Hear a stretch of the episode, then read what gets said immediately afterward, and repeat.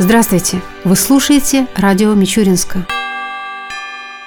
В России продлено действие программы формирования комфортной городской среды. В ее рамках в 2018 году Мичуринску выделен 31 миллион рублей, из которых 29 будет направлено на благоустройство дворовых территорий, а 2 миллиона на благоустройство общественных пространств. По поводу последних, до 13 февраля общественной муниципальной комиссии предстоит сформировать и утвердить перечень территорий, которые жители хотели бы увидеть максимально комфортными. Этот список утверждается на основе предложений поступивших от граждан, а также на основе принципа первоочередности. До 1 марта специалистами будут разработаны дизайн-проекты всех включенных в перечень для голосования территорий. До конца марта в Мичуринске состоится общественное голосование по определению городских пространств, которые необходимо благоустроить в 2018 году. После подсчета голосов будут утверждены две территории, которые будут приведены в порядок до 1 ноября текущего года.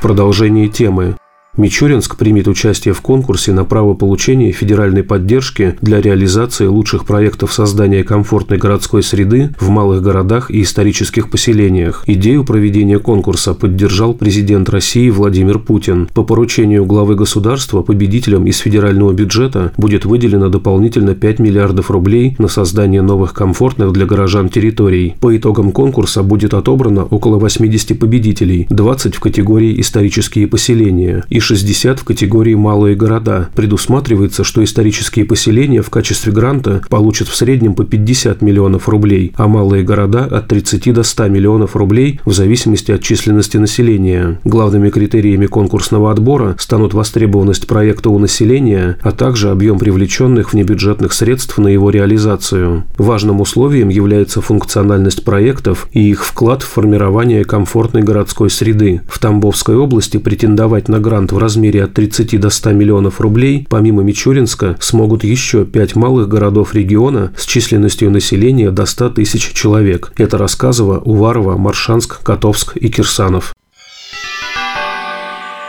К другим темам.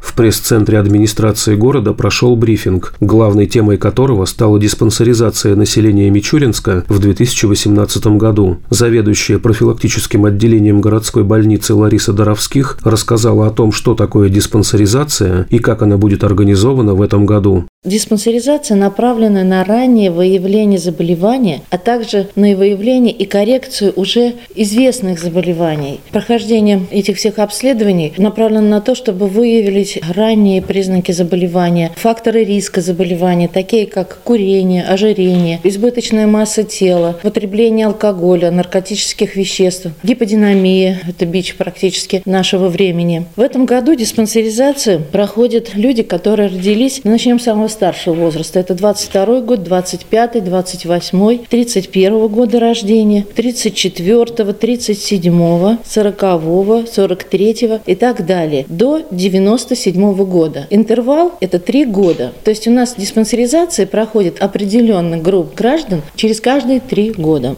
Диспансеризация населения проходит в несколько этапов.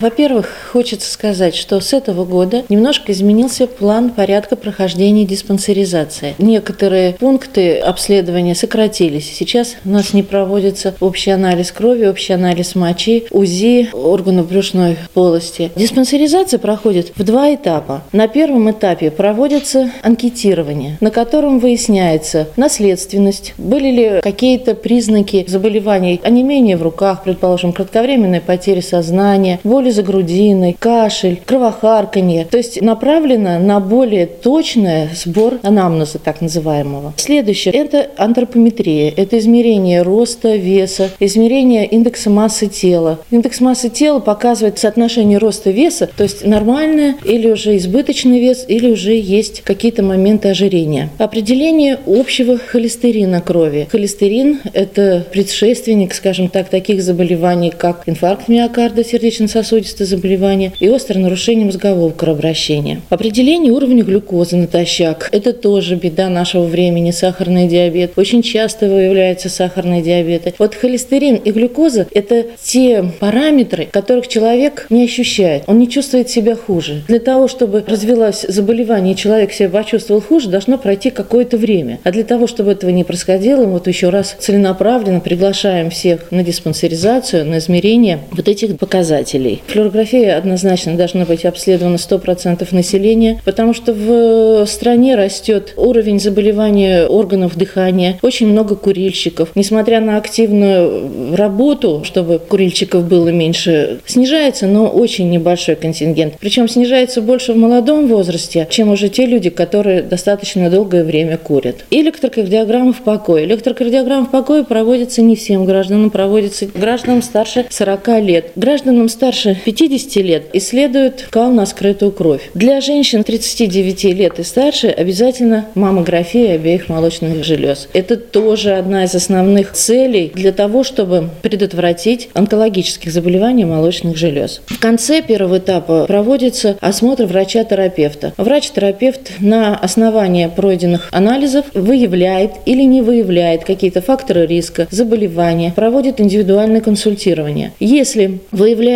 какое-то заболевание или пациент нуждается в дообследовании, например, если у пациента повышенный вес, высокое артериальное давление, высокий холестерин, он направляется на дополнительное исследование УЗИ брахиоэнцефальных артерий, который выявляет нарушение мозговых кровообращений. Если определяется повышенное глазное давление, это уже как первые признаки глаукомы, направляется к врачу-офтальмологу. Ну, то есть при выявлении какой-то патологии доктор направляет на второй этап диспансеризации. Что еще делает врач-терапевт по окончании первого этапа? Обязательно проводит индивидуальное консультирование. Индивидуальное консультирование нужно проводить и с совершенно здоровыми людьми, потому что не все у нас люди информированные о многих, так сказать, состояниях, которые их тревожат и не могут как-то определиться, не могут записаться, предположим, на прием к терапевту ключевному, не знают куда. Для этого вот и существует диспансеризация, чтобы помочь нашим гражданам.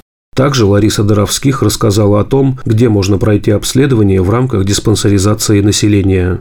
Диспансеризацию можно пройти в поликлиниках по месту жительства. Это у нас три поликлинических отделения. Первое поликлиническое отделение на Революционной, второй корпус первого поликлинического отделения на Интернациональной и второе поликлиническое отделение – это Липецкое шоссе. Для того, чтобы пройти вот эти методы исследования, гражданин должен обратиться или в регистратуру, или в доврачебный кабинет, или непосредственно к своему участковому врачу. Диспансеризация проводится без очереди. Диспансеризация проводится, конечно, с утра, потому что нужно сдать анализы. Нужно при себе иметь паспорт, СНИЛС и страховой полис. Объявление. 9 и 10 февраля в спортивном комплексе «Олимп» пройдет турнир по баскетболу на призы генерала армии Николая Рогошкина. В нем примут участие команды юношей 2002-2003 годов рождения из подмосковного Красногорска, Рязани, Тамбова и Мичуринска. Торжественное открытие соревнований состоится 9 февраля в 15 часов. На территории Тамбовской области участились случаи мошенничества в отношении пожилых граждан. Чтобы не стать жертвами мошенников, не впускайте посторонних лиц в квартиру, не принимайте деньги от посторонних лиц и не передавайте им свои. Доведите указанную информацию до своих пожилых родственников и знакомых. О всех фактах мошенничества своевременно сообщайте в полицию по телефонам 02 или 102. Помните, каждый из вас может стать жертвой мошенников. Центральная избирательная комиссия Российской Федерации сообщает. 18 марта 2018 года состоятся выборы президента Российской Федерации. Голосование будет проводиться с 8 утра до 8 вечера по местному времени. Ждем вас на главных выборах страны.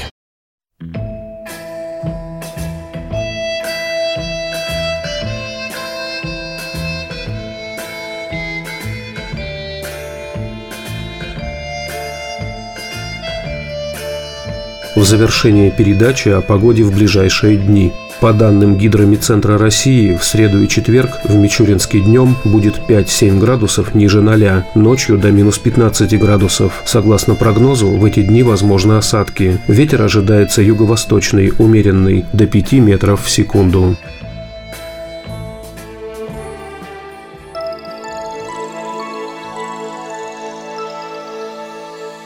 Передача радио Мичуринска окончена.